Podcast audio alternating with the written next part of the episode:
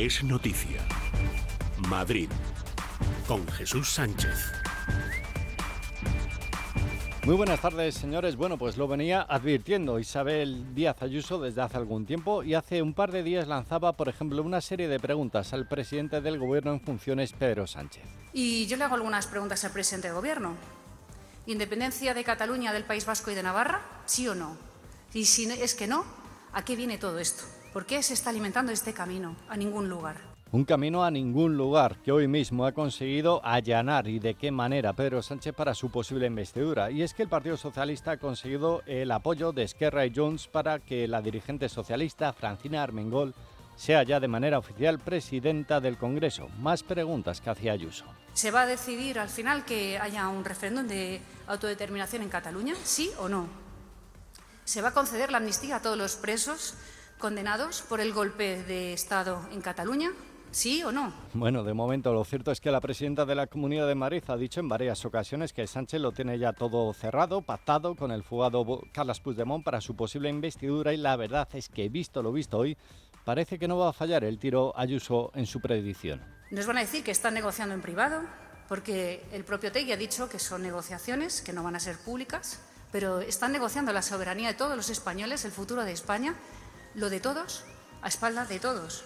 Una negociación que, insistimos, da hoy sus primeros frutos y que desgasta la posibilidad muy remota ya de una investidura favorable para el líder del Partido Popular, Alberto Núñez Feijó. Los populares hoy se conforman con la elección de Pedro Rollán como nuevo presidente del Senado con 142 votos a favor, consiguiendo la mayoría absoluta en la primera votación.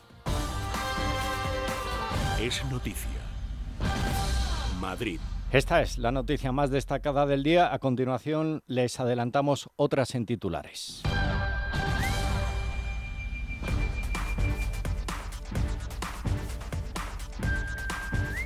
El Ayuntamiento de Madrid insiste en que no pueden hacer mucho más en la lucha contra el aumento de hechos delictivos sin la ayuda del Gobierno central. La vicealcaldesa de Madrid es Inmaculada Sanz.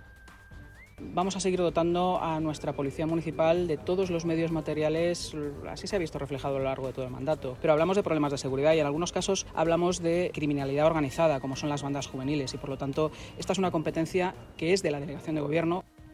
La nueva campaña de comercios y restaurantes centenarios de Madrid será la primera creada por inteligencia artificial que el Ayuntamiento lance dentro de su acuerdo marco de comunicación para el área de economía, innovación y hacienda. También desde la Comunidad de Madrid avanzan nuevos proyectos con esta tecnología. Miguel López Valverde es el consejero de digitalización.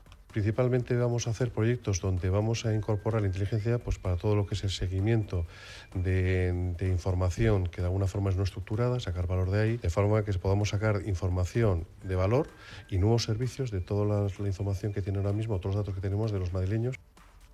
La Comunidad de Madrid, junto con el Ayuntamiento madrileño, instalará este domingo cuatro pantallas gigantes en el Within Center, con una capacidad de hasta 6.000 personas para poder ver de forma gratuita la primera final que disputa España en un Mundial Femenino de Fútbol. Escuchamos al consejero de Cultura, Mariano de Paco. El Gobierno Regional de la Comunidad de Madrid instalará, junto al Ayuntamiento de Madrid, cuatro pantallas gigantes en el Wishing Center para poder ver el partido de la selección española femenina. Es un momento histórico, es la primera vez que la selección española femenina llega a la final de un mundial y un momento en el que puede colocar en su camiseta la estrella de campeona. 1 y 34 de la tarde vamos a comprobar cómo se está circulando a esta hora por las carreteras de la región. DGT Jaime Orejón, buenas tardes. Muy buenas tardes. A esta hora, afortunadamente, situación fluida y cómoda en toda la red de carreteras de la zona. No hay ninguna incidencia que complique la circulación. Aunque eso sí, como siempre, desde la Dirección General de Tráfico pedimos mucha precaución al volante.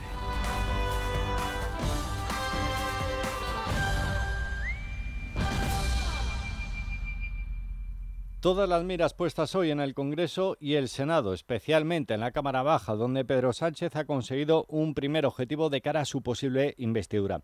Y es que el PSOE ha amarrado un acuerdo con los partidos separatistas para situar en la presidencia del Congreso a la socialista Francina Armengol. Se cumple en parte la predicción de Isabel Díaz Ayuso, la presidenta de la Comunidad de Madrid, quien viene avisando desde hace tiempo que Sánchez tiene un pacto cerrado con el líder de Junts, el fugado Carles Puigdemont, para permanecer en la Moncloa. Hoy los partidos separatistas aseguran que esta votación no prejuzga su posición ante la investidura, pero que duda cabe que lo acontecido esta mañana es un paso de gigante para el actual presidente del Gobierno en funciones. Paloma Cuevas, buenas tardes. Buenas tardes. Tras días de incertidumbre alrededor de las 11 de la mañana, la socialista Francina Armengol era nombrada presidenta del Congreso. El resultado de la votación ha sido el siguiente. Votos emitidos 350. 178 a favor de doña Francina Armengol el nombramiento de Armengol ha llegado a la primera votación y gracias al acuerdo que los socialistas han atado con los independentistas catalanes Esquerra y Junts. No obstante, el líder de Junts, el fugado Carles Puigdemont, ha dicho que este acuerdo es solo para la mesa del Congreso, lo mismo que Gabriel Rufián, que ponía sobre la mesa su petición. Por nosotros, una ley amnistía, pero aquí hay otros actores. Entiendo perfectamente que a quien le parezca insuficiente. Somos siete. Y esto es la mesa. Falta la investidura.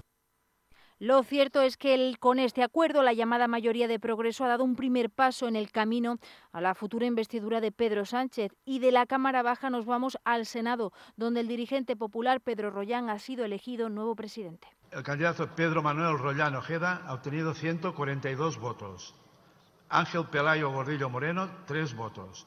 Y en blanco, 114 votos. En consecuencia, al haber obtenido voto favorable de la mayoría absoluta de los miembros de la Cámara acreditados, ha resultado elegido presidente del Senado el excelentísimo señor don Pedro Manuel Rollano Ojeda. El candidato popular Pedro Royan ha logrado 142 votos a favor y en la primera vuelta y ya ha recibido sus primeras peticiones por parte de los socialistas. El madrileño Juan Lobato le ha reclamado que deje a un lado el tono del PP madrileño que se ha sufrido en ocasiones anteriores en la Asamblea de Madrid, ha dicho. Gracias, Paloma. Mientras tanto, en esta intensa mañana informativa, el PSOE pide al Tribunal Supremo revisar los votos nulos en Madrid. Los socialistas ya han presentado formalmente su recurso contra la decisión de la Junta Electoral Central de desechar el recuento de todos los votos nulos. Cabe recordar que la Junta rechazó la pretensión del PSOE de revocar el escrutinio de los votos emitidos en Madrid, confirmando el reparto de escaños que había dado por bueno la Junta Provincial. Los socialistas han alegado que si se validara las más de 30.200 papeletas que fueron calificadas como nulas, podrían recuperar el escaño que ganó el Partido Popular después del recuento del voto exterior. Vengan las rebajas de Muebles a Dama. Precios insuperables con la misma calidad de siempre, en una gran variedad de estilos y modelos y con su habitual trato amable. Transporte y montaje gratuitos. Todo lo bueno de siempre, pero ahora con rebajas. Muebles a Dama. Ven a la calle General Ricardo 190 o entra en mueblesadama.com. Nos ocupamos ahora del punto más polémico que hay en la actualidad con el Gobierno central debido a ese aumento de agresiones con armas en la región.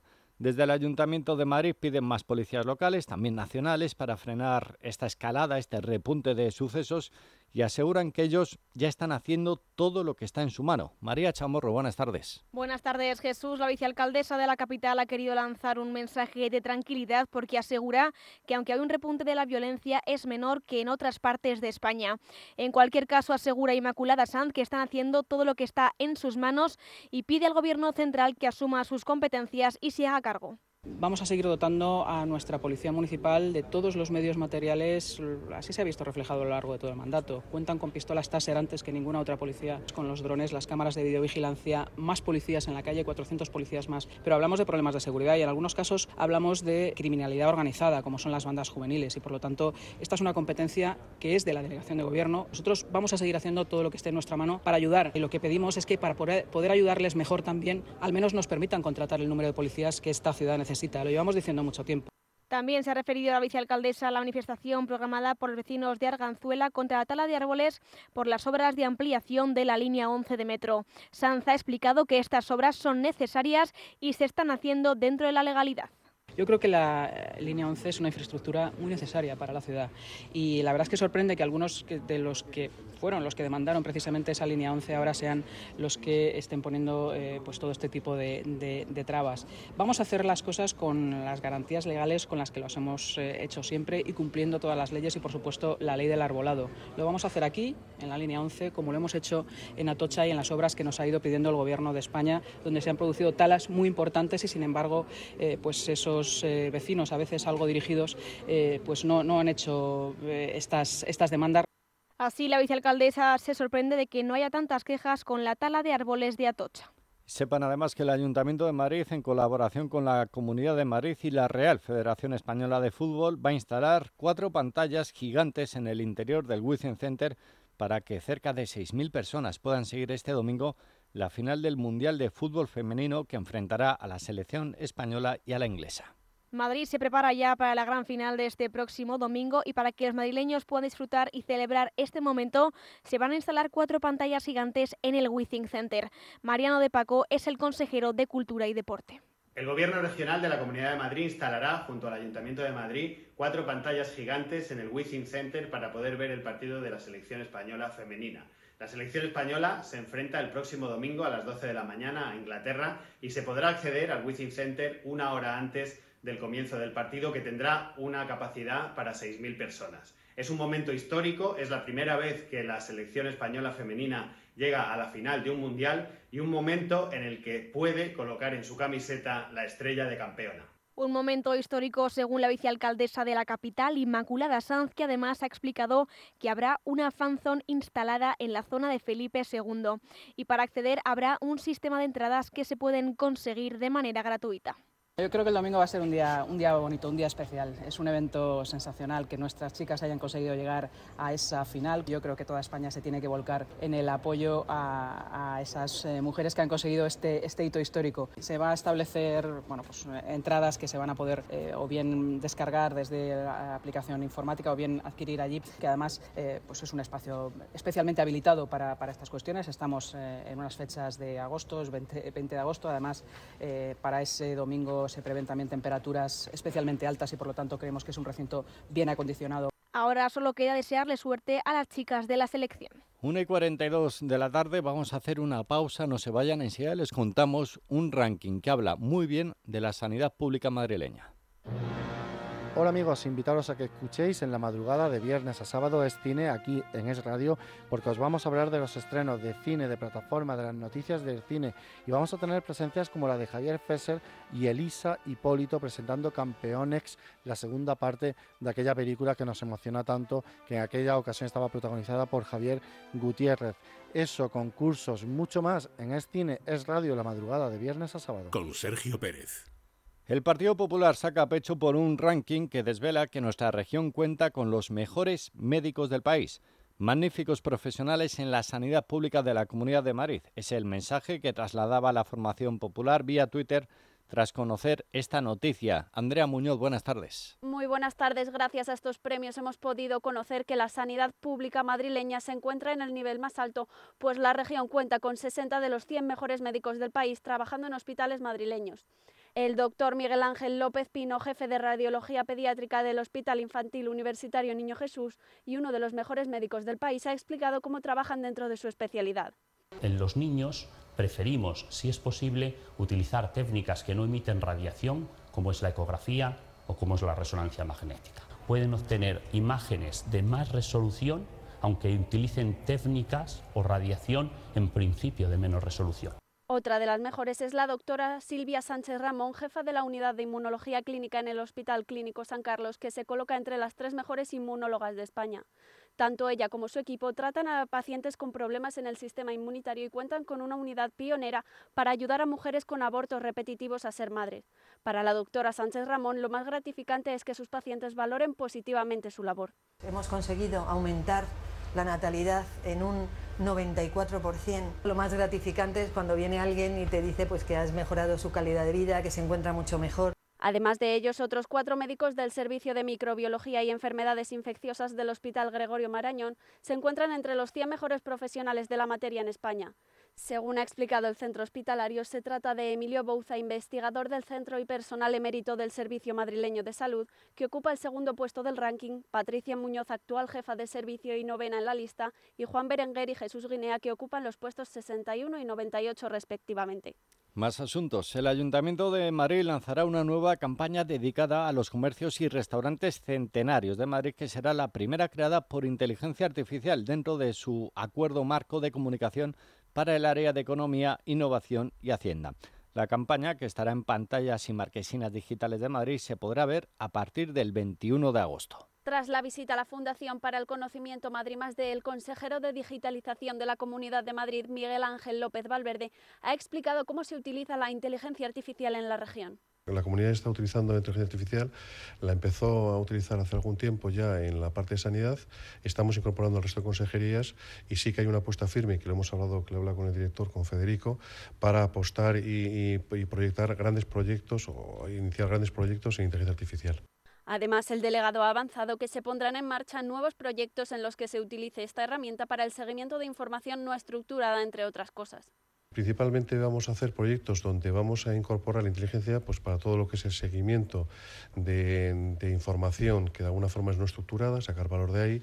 También inteligencia artificial para todo lo que son, lo que estamos hablando de ChatGPT, OpenAI y todas las tecnologías nuevas que están ahora mismo surgiendo. De forma que podamos sacar información de valor y nuevos servicios de toda la, información que tiene ahora mismo, todos los datos que tenemos de los madrileños y de, de tal forma que reviertan rápidamente sobre servicios públicos. Y siguiendo la línea del uso de esta inteligencia, el Ayuntamiento ha anunciado que a partir del próximo lunes 21 de agosto las pantallas y marquesinas digitales de Madrid proyectarán cuatro vídeos creados por esta tecnología que muestran la evolución del estilo de vida y la forma de vestir de distintos perfiles de mujeres, propietarias y clientas de establecimientos centenarios de la ciudad. Una iniciativa que el área de Economía, Innovación y Hacienda ha valorado como un acierto a la hora de enfrentar la tradición con la última tecnología. Es Radio, Madrid, 99.1 FM. Sepan que esta semana el Museo Arqueológico y Paleontológico ha comenzado su edición número 22 de la campaña de excavaciones en el Valle de los Neandertales, en Pinilla del Valle. Más de 100 personas participarán en este proyecto. Nos amplía la información Javier García. Ya ha arrancado la nueva campaña de excavación en Pinilla del Valle que lleva a sus espaldas más de 20 ediciones y es que el Valle de los Neardentales es uno de los enclaves más importantes a nivel europeo para conocer los modos de vida y formas de interacción de esta especie humana. Más de 100 personas de diferentes centros nacionales e internacionales de investigación van a participar durante un mes en este proyecto. Entre estos profesionales hay arqueólogos, paleontólogos, geólogos, restauradores y topógrafos. Todos ellos van a trabajar en cuatro yacimientos situados en el Calvero de la Higuera, abrigo de Navamaillo, Cueva de la Buena Pinta, Cueva Descubierta y Cueva Chica. Estos yacimientos, declarados bien de interés cultural, son los únicos en la Comunidad de Madrid donde se han encontrado restos de homínidos. Estas 100 personas estarán dirigidas por los doctores Enrique Baquedano, director del Museo Arqueológico y Paleontológico de la Comunidad de Madrid y codirector del Instituto de la Evolución en África, Juan Luis Arzuaga, también catedrático en paleontología y director del Museo de la Evolución Humana en Burgos, y Alfredo Pérez González, catedrático jubilado en geología. La excavación está financiada por la Comunidad de Madrid y cuenta con la colaboración del Parque Nacional Sierra de Guadarrama, también con la colaboración del Ayuntamiento de Pinilla del Valle, el Canal de Isabel II y la Fundación General de la Universidad de Alcalá.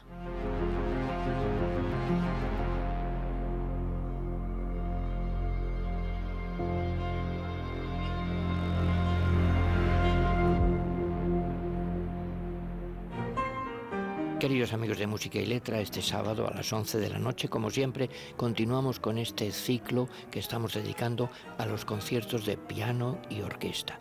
Esta vez llegamos a la plenitud del romanticismo, nada menos que Lang Lang, interpretando a Chopin, Marta Argerich, a Tchaikovsky. Dos grandes pianistas y dos compositores románticos en música y letra. Con Andrés Amorós. Escucha este programa cuando y donde quieras a través de los podcasts de Es Radio. Instala nuestra aplicación para iOS o Android. Entra en nuestra web esradio.fm o búscanos en iVoox, Apple Podcast o Spotify. Es noticia. Madrid.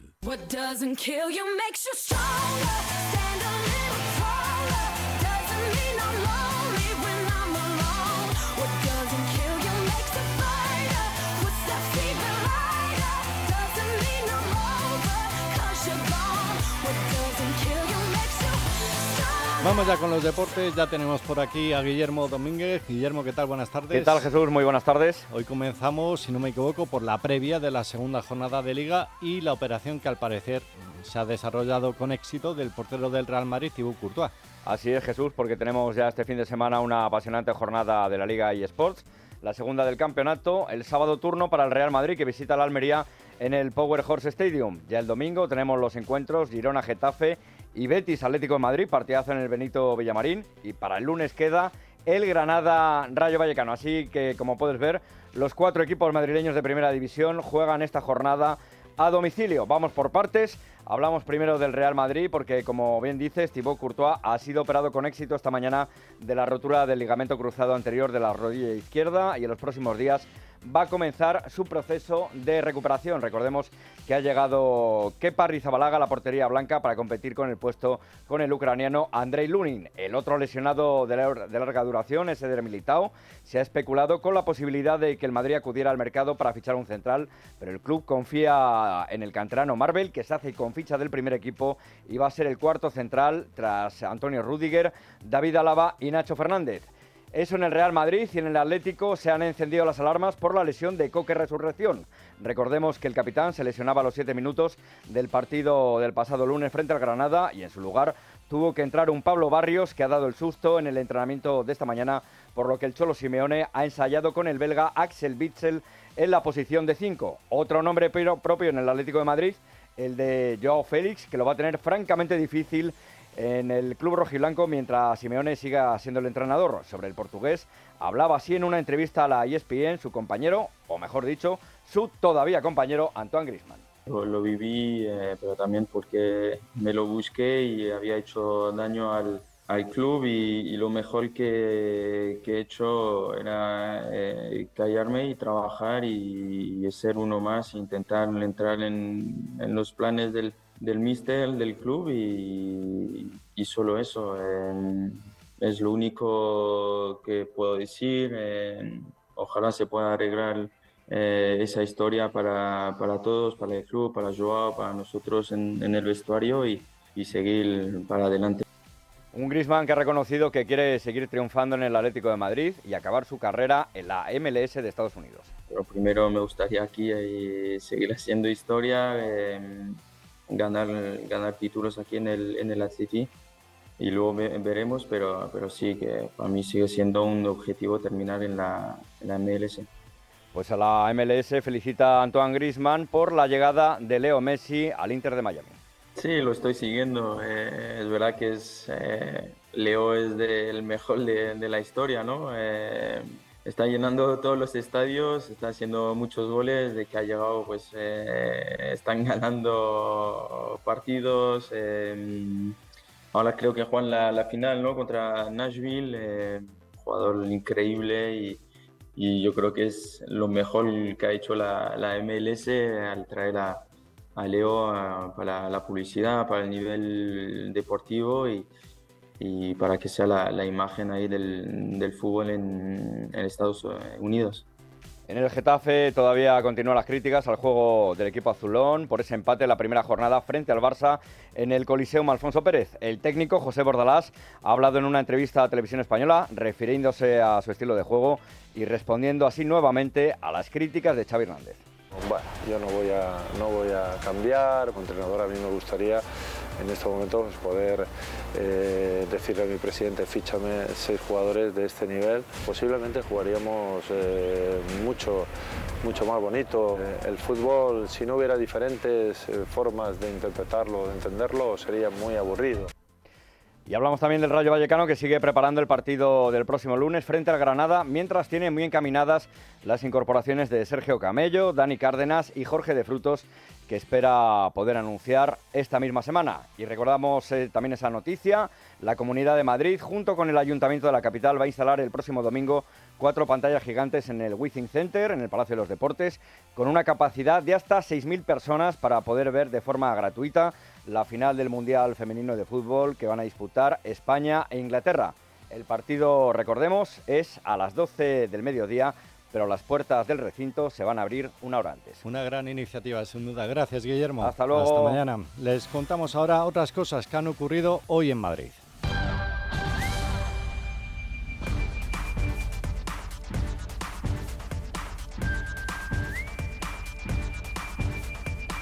El consejero de Digitalización de la Comunidad de Madrid, Miguel López Valverde, ha visitado este jueves la Fundación para el Conocimiento Madrid Más D para conocer de primera mano cómo funciona este organismo. Tras su visita, López ha destacado el impulso del conocimiento científico y técnico como base para consolidar una sociedad competitiva.